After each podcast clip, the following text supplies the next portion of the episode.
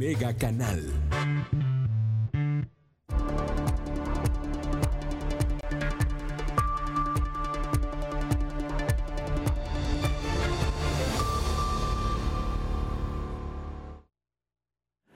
Gracias por estar con nosotros. ¿Cómo está usted? Le agradezco que nos acompañe esta tarde en Mega Noticias Colima. Tenemos bastante información, pero primero, usted ya sabe, estamos transmitiendo a través de Facebook Live eh, en nuestra página de Mega Noticias Colima.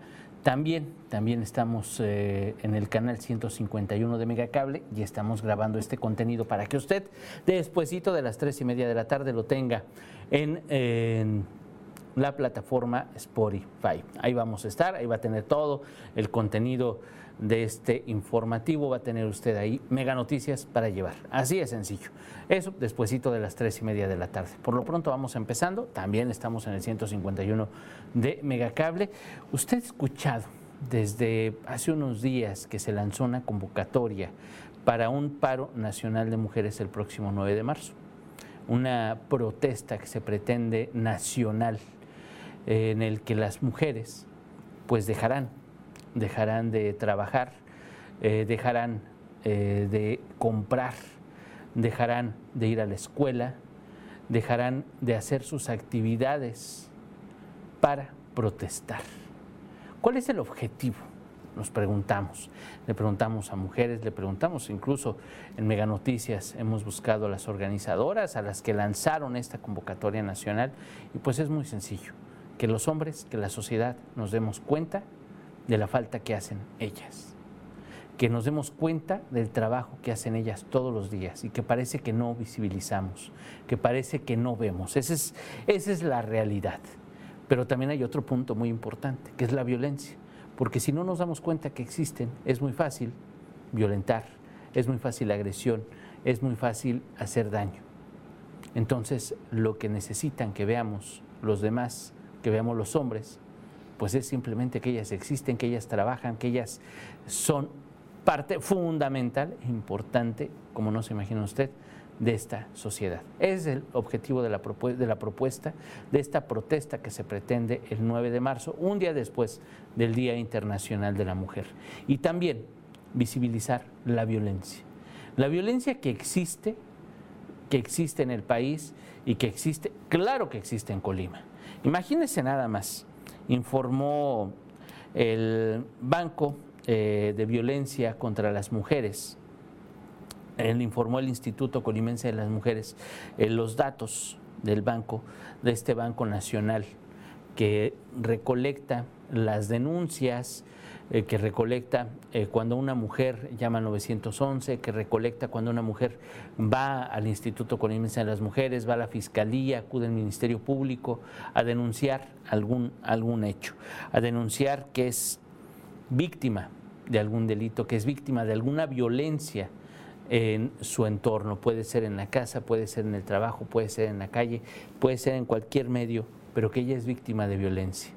Imagínense nada más para que se dé una idea de acuerdo con los datos publicados, eh, digo, por el gobierno del estado, por el Instituto Colimense de las Mujeres, el mes de enero, nada más el mes de enero, ocurrieron 142 agresiones, fueron denunciadas 142 agresiones contra mujeres en hechos violentos, fueron denunciados 142 hechos contra mujeres, nada más el mes de enero. Estamos hablando de prácticamente 5 por día en el estado. Créame que es una cantidad enorme. Es una situación delicada la que viven las mujeres en la entidad. Y bueno, pues ahí están. Son las denuncias que se han interpuesto. Le voy a platicar.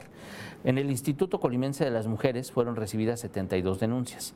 En la Fiscalía General del Estado 69. Y una más cayó en el Instituto Municipal de la Mujer de Colima. Así es como se han presentado las denuncias, nada más el mes de enero. No nos vamos a meter con años pasados, no vamos a decir que la situación es verdaderamente delicada, porque sí es verdaderamente delicada, definitivamente. Y por ejemplo, en las estadísticas del Secretariado Ejecutivo del Sistema Nacional de Seguridad Pública, los delitos de violencia familiar van en aumento, en Colima van en aumento. Y no es porque la gente se anime más a denunciar, es porque han ocurrido más hechos. Porque ha de saber usted y déjeme decirle, usted está para saberlo, yo para contarle, que en el caso de la violencia contra las mujeres, solamente cuatro de diez denuncian, la mayoría no lo denuncia, la mayoría se queda callada. La mayoría de las violencias que ocurren contra las mujeres se quedan detrás de la puerta de la casa, porque ha de saber usted, le digo, usted está para saberlo y yo para contarle, que de estas 142 denuncias que se recibieron durante el mes de enero, imagínense nada más, 136, 136 hechos violentos contra mujeres ocurrieron en su casa, en el ámbito familiar. Es una estadística oficial y le digo, y son las que se animan a denunciar, no son las que no se animan, son las que se animan. 136 hechos ocurrieron en el entorno familiar. En la comunidad otros cinco y en el ámbito laboral solamente uno. Esa es información oficial. Y de acuerdo con órdenes de protección eh, emitidas para mujeres, para proteger a las mujeres, son 12 registros que informa, que informa el Instituto Colimense de las Mujeres. Ahora, para que usted se dé una idea, ¿cuáles son las principales violencias, los principales tipos de violencia de los que son víctimas las mujeres en nuestra entidad? Adivine cuál es la violencia más común que sufren las mujeres. Es la violencia psicológica.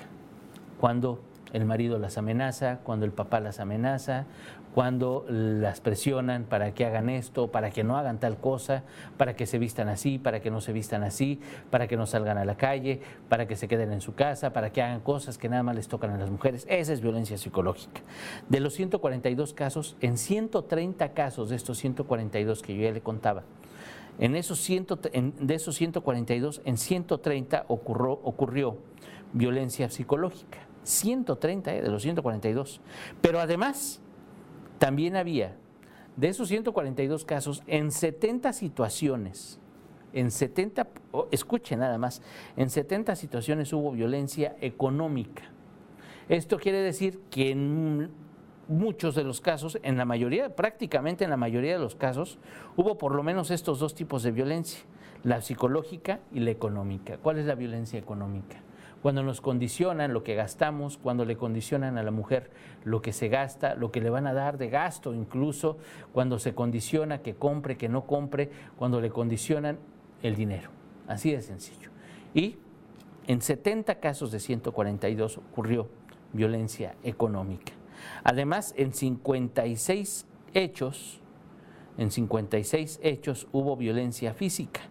Eso quiere decir que muy posiblemente en una tercera parte de los casos, oiga nada más, en, una tercera parte, en uno de cada tres casos, hubo tres tipos de violencia. Para que usted se dé una idea, estamos hablando que en uno de cada tres casos hubo violencia psicológica, violencia económica y violencia física. En uno de cada tres casos denunciados el mes pasado aquí en la entidad. Así para que usted se dé, se dé una idea. En uno de cada tres casos hubo eh, violencia económica, violencia física y además violencia psicológica. Psicológica, económica y física. Los otros tres eh, tipos de violencia que también registró el Instituto Colimense de las Mujeres es la violencia sexual que ocurrió en 30 de los 142 casos y también la violencia patrimonial que ocurrió en 35 de estos 142 casos que informó el Instituto Colimense de las Mujeres que ocurrieron el mes pasado. Esa es la realidad que vivimos en el Estado. Y no hablemos, no hablemos de acoso, no hablemos eh, de otros hechos que también son parte de las violencias que viven las mujeres y que muchos, muchos, muchos casos no se denuncian. Esa, esa es la importancia, eso es lo que tenemos que saber previo al paro nacional de mujeres del 9 de marzo. ¿Por qué? ¿Por qué las mujeres? Porque son un grupo que realmente pues es vulnerable. Esa es la realidad. Porque el abusador principalmente es un hombre. Ya le decía yo, también de acuerdo con estadísticas oficiales, de los agresores contra mujeres, al menos por cada, por cada 20 hombres hay una mujer. Y el entorno más peligroso para la mujer es su casa por eso. Y porque muchas, muchas, muchas de ellas no se quejan, muchas de ellas lo viven todos los días y no levantan la voz. Por eso es este paro nacional, para que nos demos cuenta de la importancia que tienen, para que se visibilicen estos hechos, para que se visibilice la violencia en contra de las mujeres, para que se haga visible la realidad que vivimos en nuestro país. Es el caso de Ingrid, es el caso de Fátima, es el caso de Carol, es el caso, son muchos casos. Y cada día, cada día, cada día se suman casos de violencia contra las mujeres, cada día se suman casos de feminicidios, cada día se suman homicidios dolosos, cada día se suman agresiones, cada día estamos sumando casos, pero no hay una disminución y no parece que no entendemos. Y precisamente en este, en este sentido que se convoca al paro nacional, pues ya se están sumando voces a nivel nacional en diferentes instancias, en diferentes partes del país, sumándose instituciones, eh, organizaciones no gubernamentales, empresarios, etcétera, a este paro para apoyar a las mujeres. No es, créame que no es darles permiso, ¿eh? Creo que muchos hombres lo estamos viendo mal, lo ven mal no es darle permiso a la mujer que ese día descanse, que no trabaje, que no haga nada. No, no, no, no, no. Espéreme, no es por ahí. Es un paro de labores, es un paro de ir a la escuela, es una protesta. Así como los maestros de MSAT protestan de brazos caídos y no dan clases, exactamente es una protesta. Y esa protesta es, literalmente ese día, no cuenten con ellas. Así de sencillo, no contamos con ellas. Entonces los que tenemos que trabajar, los que tenemos que cuidar niños, los que tenemos que hacernos cargo de todo, tenemos que ser los hombres para darnos cuenta el trabajo que están haciendo ellas, para darnos cuenta de lo que está pasando. Y le digo, ya hay diferentes autoridades, instancias que se han sumado a este paro, que han mostrado su respaldo a las mujeres. Entre ellas, bueno, pues el gobernador del estado de Colima, José Ignacio Peralta Sánchez, hoy por la mañana, él informaba a través de sus redes sociales que, bueno, pues el gobierno de Colima se va a sumar a este paro. Si usted es funcionaria, si nos está viendo en alguna dependencia de gobierno, no tienen por qué obligarla a trabajar el día 9 de marzo. Usted puede hacer parte de este paro laboral y bueno, pues ahí está, no le van a descontar el día, no la van a sancionar, no va a pasar nada. También la Universidad de Colima ya informó que se suma a este paro nacional. Si ustedes, si eres estudiante, si usted es maestra, si no va a clases, si no va a la escuela, no va a pasar absolutamente nada este próximo 9 de marzo. Es importante la participación, es importante que las cosas no se queden así, es importante que levantemos la voz de alguna manera. Y esa es una, esa es una, esta protesta nacional es una manera de visibilizar lo que muchas veces no hemos querido ver. Y aunque por otra parte, y déjeme decirle, mientras aquí en Colima, por ejemplo, está el apoyo, otros gobernadores, incluso de, de otros estados de la República, pues han mostrado su respaldo han, declarado o han informado a través de redes sociales, comunicados, en declaraciones, que van a apoyar, que van a ser parte de este paro nacional y que van, eh, que sus funcionarias se van a sumar a este paro nacional. Imagínense nada más, uno de tantos, el gobernador de Jalisco, por ejemplo, eh, Enrique Alfaro Ramírez, pues él pues estaba a medias, ¿no? Como que él no tiene idea de qué se trata este paro. Él informó en sus redes sociales ayer por la noche que pues sí, las funcionarias del gobierno del estado pueden, pueden faltar, tienen su respaldo el próximo 9 de marzo, pero las que trabajan en áreas críticas, policías, eh, en, eh, la cruz, en, instancias médicas, en emergencias, que bueno, pues están en áreas críticas de la salud, de protección civil, de la policía, bueno, pues ellas, con ellas va a ser una excepción y pues ellas no tienen permiso. Así de sencillo. Esa es una incongruencia, porque entonces hay apoyo o no hay apoyo. La idea, créame, que es esa. El sentido es que las mujeres no existen ese día. Y los que estemos, los que seamos hombres, pues tenemos que rifarnos en todo lo que podamos hacer. Así es, ese es el concepto, esa es la idea de acuerdo con las organizadoras, de acuerdo con lo que se ha manejado precisamente para este día. Es que ellas no están, nosotros tenemos que sacar todo adelante, ellas no van a comprar. Obviamente tiene que haber una repercusión económica, tenemos que darnos cuenta lo que ellas ganan, lo que ellas gastan. Obviamente, pues ellas no van a cuidar a los niños porque nosotros, para que nosotros como hombres nos demos cuenta.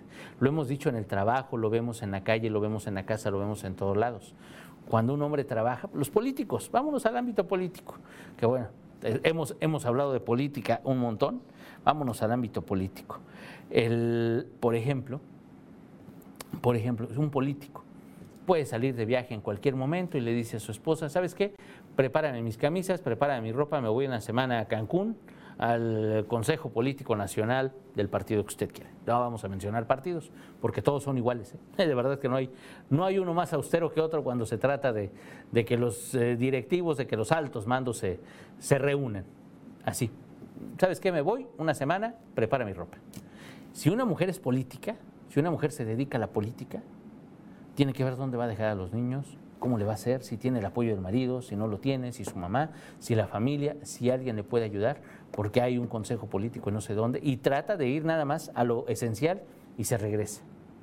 Así funciona. Y funciona en todas las áreas. Le digo el ámbito político porque conozco mujeres que se dedican a la política y eso es lo que dice, ¿no? Es parte, es parte del día, del día de una mujer que se dedica a la política.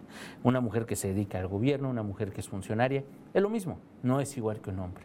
Es lo mismo en todos, todos, todos, todos los ámbitos que usted quiera y guste.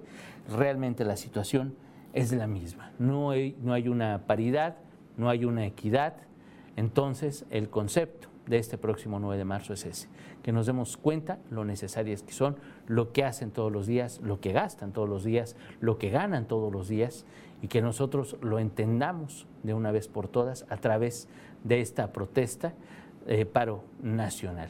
Ahí tiene usted. Vamos a ir viendo cuáles son las voces que se suman, qué instancias se suman, qué empresas se suman. Ya por lo pronto empresarios de aquí de Colima, bueno, pues han dicho que van a tener pérdidas enormes, no sé cuánta cosa, pero veamos, hay que ver más allá, más allá de, de una afectación, más allá de lo que nuestros ojos nos permitan ver. Definitivamente tenemos que ampliar las cosas, tenemos que ver la realidad que yo ya le presentaba en datos, la realidad que le vamos a ampliar también hoy por la noche en el espacio de Mega Noticias de la Noche con mi compañera Dinora Aguirre Villalpando, para que usted no se pierda este tema, que de verdad, bueno, vamos a ver qué voces se suman, qué voces no se suman, qué es lo que pasa aquí en la entidad qué repercusiones tendrá, qué impacto tendrá en las mujeres esta protesta que se prepara a nivel nacional, participarán, no participarán, cómo lo vemos, cómo lo vemos la sociedad de aquí, cómo lo ven las mujeres de aquí de Colima, vamos a ir viendo y seguramente será un tema que abordaremos los próximos días hasta el 9 de marzo y que también tendrá seguimiento después, de lo, de lo por hecho,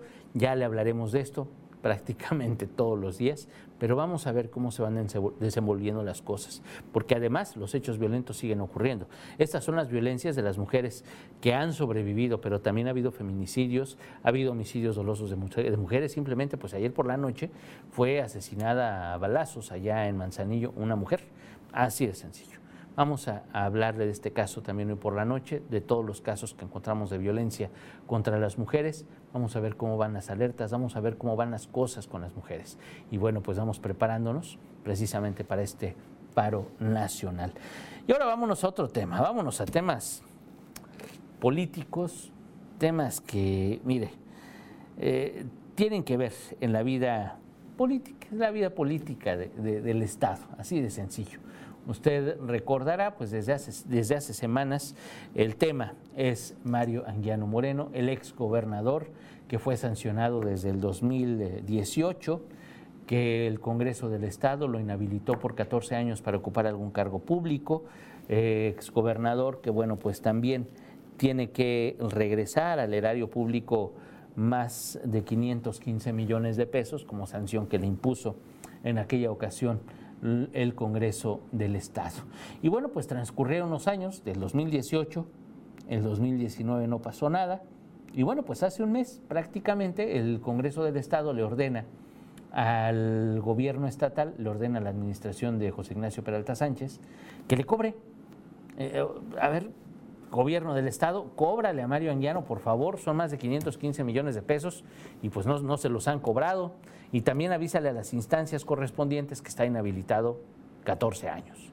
Esa fue la orden que dio el Congreso del Estado. Y bueno, pues ya hemos escuchado en más de una ocasión al gobernador José Ignacio Peralta Sánchez, que bueno, pues nos habla de una estrategia que implementa el gobierno estatal para cobrarle a Mario Anguiano una estrategia que, bueno, pues no nos han dicho cuál es, no nos han dicho si ya la implementaron, si la van a implementar, no nos han dicho qué pasa con esta estrategia, pero ya ha dicho el gobernador que no habrá impunidad, que le van a cobrar, pero no ha pasado nada. Solo discursos, muchas palabras, pero no ha pasado nada. Por otra parte, mientras el gobierno del estado sigue este rumbo, bueno, pues resulta que el exgobernador, usted recordará hace unos días, él sigue en los eventos políticos, él sigue participando en las cabalgatas, el exgobernador Mario Anguiano sigue con su vida política y pública como si nada. Hay sanciones, hay investigaciones en la Fiscalía Estatal, hay investigaciones en la Fiscalía General del Estado, pero parece que a él no le quitan el sueño, a él no le molestan, no le afectan en nada. Incluso usted recordará, hace unos días hizo un mitin, fue un mitin político. Esa marcha que hizo del Moralete a la Fiscalía General del Estado es un mitin político, no tiene otro nombre. Y bueno, pues ahí se hizo la víctima y bueno, pues se fue a entregar a las autoridades, casi, casi se pone en la cruz para que lo crucifiquen. Obviamente no iba a pasar nada porque no tiene ni órdenes de aprehensión en su contra y además, pues no era con la fiscalía, él tenía que ir con la Secretaría de Finanzas pues a, hacer un convenio a ver cómo les va a pagar. O sea, no era, no era con la fiscalía, era con otra dependencia de gobierno a la que tiene que entregarle 515 millones de pesos. Dinero que, bueno, pues él asegura que no tiene y que le cobren como gusten. Así de sencillo. El punto es que le digo, pues el gobernador, el gobierno del estado no le ha cobrado. Siguen las cosas como si nada. Simple y llanamente, pues no, no, han hecho nada, no ha pasado nada hasta este momento. Hasta esta tarde no ha ocurrido absolutamente nada, no que nos informen la administración estatal.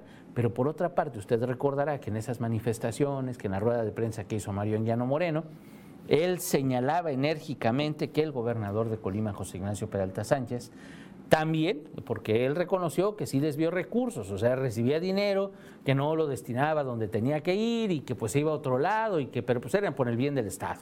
Se justificó todas las veces con eso. Y dijo, pero no nada más yo, también el gobernador José Ignacio Peralta Sánchez, el gobernador actual, desvía dinero y deberían de investigar, así lo dijo. Él dijo que deberían de investigar la adquisición del terreno de la vigésima zona militar que está aquí en la calzada Galván que debería investigarse la compra de ese terreno, cómo se compró, cómo se adquirió. Y también soltó el buscapiés, así como no queriendo la cosa o queriendo la cosa, soltó el buscapiés para que se investigue la adquisición del predio de la campana. Este parque recreativo de la zona arqueológica, donde pues ya hay este paseo para bicicletas y todo eso.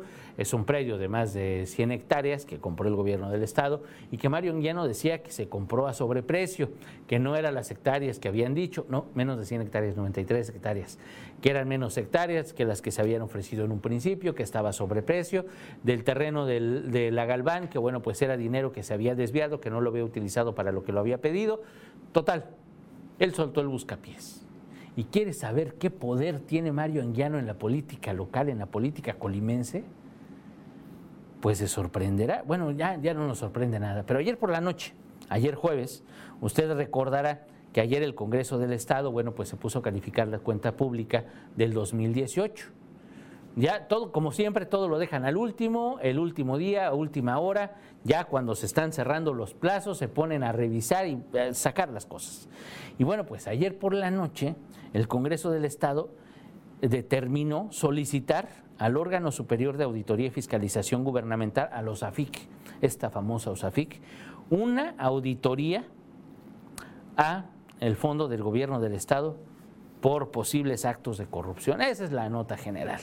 El punto, uno de los puntos, es que pidieron que se revise la contratación del crédito por 410 millones de pesos derivado del decreto 617. Ese es un decreto del que hablaremos, seguiremos hablando los próximos días, las próximas semanas, los próximos meses.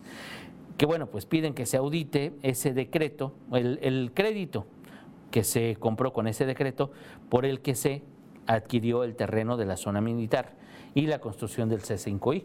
Usted recordará, pues el gobierno del estado había pedido esos recursos, una parte la había destinado para el terreno de la vigésima zona militar, que bueno, pues al final resultó que la Sedena le donó el terreno, pero el gobierno del estado tuvo que comprar otro terreno donde actualmente hay en Loma de Fátima, donde están donde está la zona militar actualmente, y bueno, pues ahí hicieron ese movimiento pero se, se, quedó nada más, sí se hicieron los movimientos, supuestamente fue claro, pero no se hicieron los movimientos aparentemente como se debía. Y eso lo señaló Mario Anguiano, dijo, pues es el mismo desvío de recursos que yo hice. y a mí sí me sancionan, pero pues al gobernador no. Pues ándele, que los diputados tomaron nota de lo que dijo Mario Anguiano, y ahí está, pidieron una auditoría especial para estos recursos. Y también, imagínense nada más, ¿eh? en algo que no tiene que ver con las cuentas públicas del 2018, pidieron los diputados también que se audite que se audite la adquisición de los predios que actualmente conforman el Parque Ecológico Recreativo La Campana. Esto es del 2017, esto es antes del 2018. Estamos hablando de la cuenta pública del 2018, pero pues como lo mencionó el señor Mario Anguiano, bueno, no decir que, que le hicieron caso totalmente, casualmente, casualmente, sin querer queriendo, pues mire, hicieron caso a los dos señalamientos que hizo el exgobernador. Yo porque déjeme decirle, y creo que se lo he dicho desde que empezamos con el programa, en la política no hay casualidades. En la política no hay, ups, me equivoqué, ups, fue sin querer queriendo. No, créame que no. En la política no existe eso. La política tiene una intención, la política tiene un hilo, la política tiene un sentido.